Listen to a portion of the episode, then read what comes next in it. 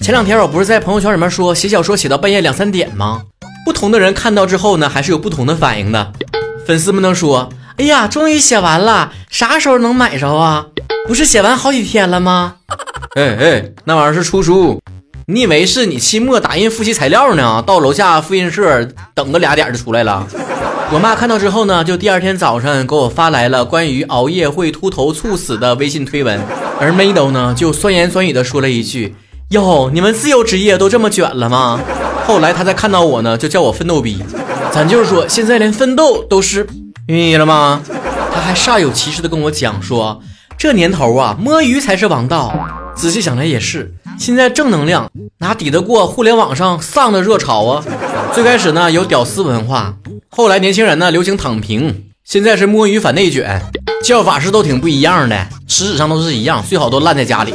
之前咱们节目里面分析过了，聊到内卷，实际上是对现在很多恶性竞争的一种消解，不是你心安理得躺平的一个理由。就告诉你们，平时少看点心灵鸡汤。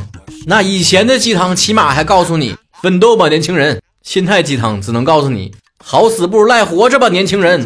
万变不离其宗，连专家都告诉你了，那鸡汤里没啥营养，营养都搁鸡肉上呢。为啥说没营养？首先，大部分这一类的声音呢，都不具有什么观念，不管是发视频还是写文字，都是为了迎合你的这个情绪。你情绪给你到位了，你这点击量也都上来了。他是为了他挣钱。那些劝你躺平的人，你看看他们发的微信公众号有多贫，那些博主说这句话的时候有多么努力，他自己咋不躺平呢？我给你们重新熬炖一下曹氏鸡汤啊，味儿肯定比那个好。不要总跟那些丧气的人在互联网上抱团儿，日常就是我是个废物啊，哈哈哈哈哈！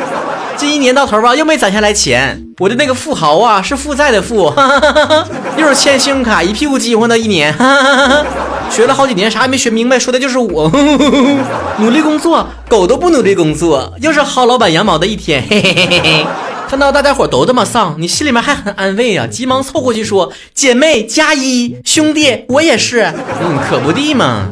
那人真正忙的人哪有闲工夫跟你这扯闲篇子？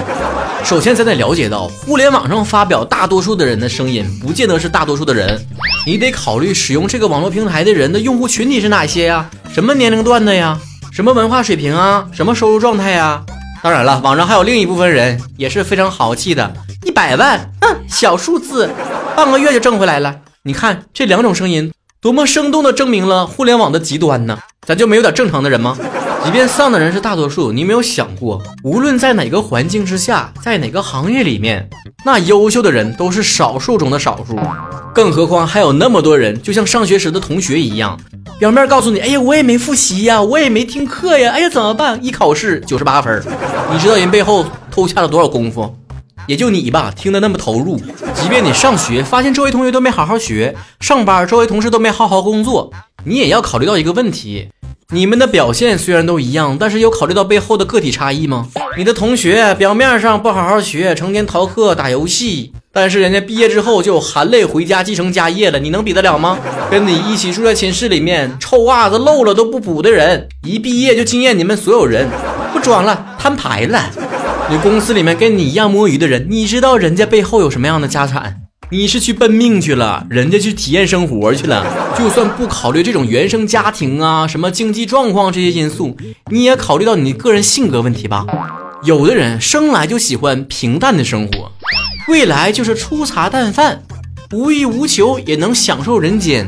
你说你物欲那么强烈，喝个奶茶都想三十五块钱以上的，想住大 house，每年得出去旅游去。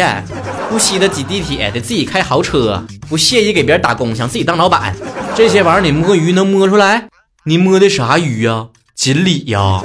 这节骨眼儿，你稍微鼓励别人努力工作一下，马上被骂你是精神资本家。咱确实不应该被老板们洗脑了，被榨干自己身上所有的价值。但你该做的事情、分内的事儿，是不是得好好做好？咱也不是站在道德的角度去呼吁。毕竟咱也不是做企业文化出身的，但不管你未来是想跳槽到更好的平台呀，还是想自己当老板创业呀，你眼下的事儿如果做不好的话，你还有什么资格往下谈？当然还是那句话，如果你还是向往安稳的人生，那就祝福你摸鱼到老。单位稳妥起见，还是去考个编制吧。我知道我说这些话不招人爱听，时下年轻人最喜欢听的还是顺他们话茬子讲的。来 呀，超前消费呀，花钱呢，对自己好一点呢，精致一点呢，摸鱼啊，轻松一点呢，放松啊。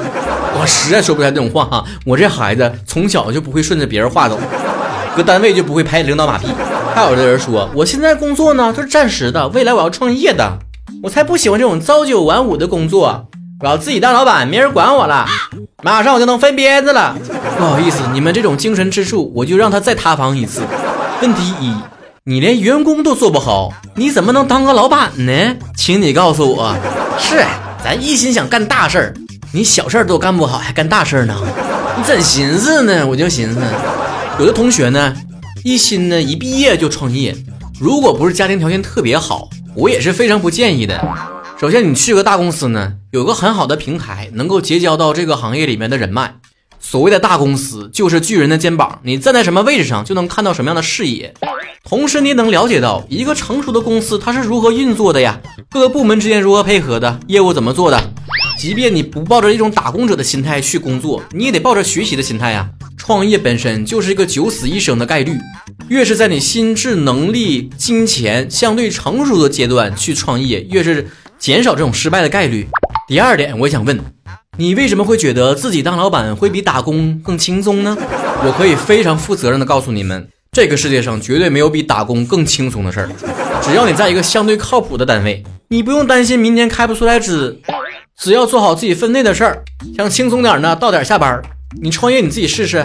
你说啊，那不一样，心情不一样，不用看领导脸色。哎，我再受累打听一句，你用看甲方的脸色不？你用看相关行业的领导的这个脸色不？你用看顾客的脸色不？你公司员工像你以前一样成天摸鱼，你看他脸色不？你看不好你手下的这些高层，做空了你的公司，你看他脸色不？真正创业你就明白了，你上班的时候呢，你只要伺候好你一个直接领导就行了。你一当老板，一堆祖宗等你伺候啊。还有的人异想天开呀，我开个奶茶店，开个咖啡厅，开个民宿，开个书房，开个花店，嗯。这些都是文艺青年的破产之路吗？你在街边看到旺铺出租，你的心里面又蠢蠢欲动了，整个脑袋瓜子全充满了血，就是没有想到为什么旺铺它还要出租。你租下之后，开始装修，开始铺货，开始开张，你去跟装修队斗智斗勇，跟各级管理部门打好关系，跟厂家极限拉扯，最后跟顾客相爱相杀。最后你发现神奇的规律，不管店铺如何转让，最后挣钱的只有房东和装修队，因为这一切都是你的海市蜃楼啊，你从来没有脚踏实地过呀。你想的是我轻轻松松躺着把钱挣了？你了解这个行业吗？你在这个行业哪怕干过一天的活吗？你在咖啡店里面端个盘子、打个零食工，我都算你有工作经验。总是异想天开，哎呀，我喜欢住民宿啊，我喜欢喝咖啡呀。我喜欢怎么怎么样，我肯定能把它干好啊！你喜欢和你干是一回事吗？你还爱吃呢，你咋不是米其林大厨呢？今天这期节目，连同之前的两期节目，我愿称之为泼冷水三部曲。做啥事都得有规划，别老异想天开，成天合计。哎呀，我干的实在憋屈，我就不干了，我自己当老板去吧。呀，合着当老板还是你的退路呢？不是不能去干，而是待时机成熟之后，太过冒进，最后你就会发现，其实有的时候啥也不做，就算为家里省钱了。